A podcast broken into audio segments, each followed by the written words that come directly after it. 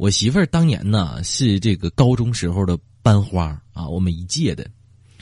这个有一次，我们就一块去参加那个同学会，啊，我们家孩子小，才五岁，你说五岁也不敢说让他一个人在家待着呀，啊，我们俩就带孩子一块去了，结果呢，在那儿啊，就看见我当初的情敌，啊，我媳妇儿班花追她的人老多了，就看见那个情敌了，他呢就看了一眼我儿子，就说。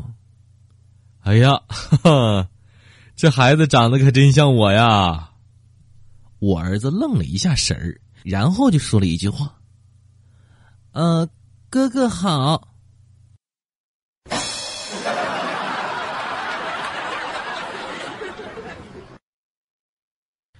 我跟我媳妇儿刚结婚的时候，我老丈人啊就已经送我们两个啊两套房子了。说实话，我心里挺过意不去的，啊！前几天呢，说还还要给我买车，我说我不要了。你都这都已经买两套房了，你还买啥车呀？不不不要，要啥不要了。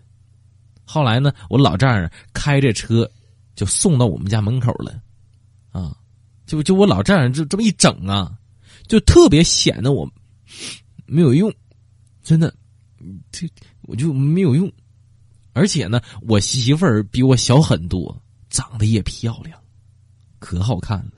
我就总怕别人说我是吃软饭，啊，受不了。不说了啊，我先把我这牙塞上啊，呃，要不然这吹牛的时候有点漏风。暑假到了啊，我是天天陪我家儿子看《西游记》，啊，我这个儿子非常有好奇心。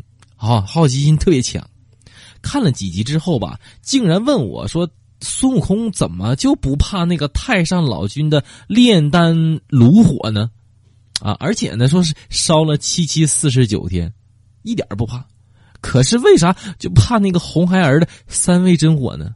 啊，这个问题啊，我想了半天，真的，我我想了半天，嗯，一拍脑门有了。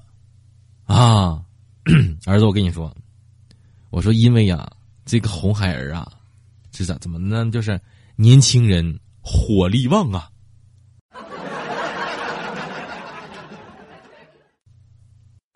小李最近时不时呢，老听见这个老人被骗的传闻，他就想到了自己的母亲，因为母亲呢最容易轻信别人，于是呢，小李赶紧回家告诉母亲说。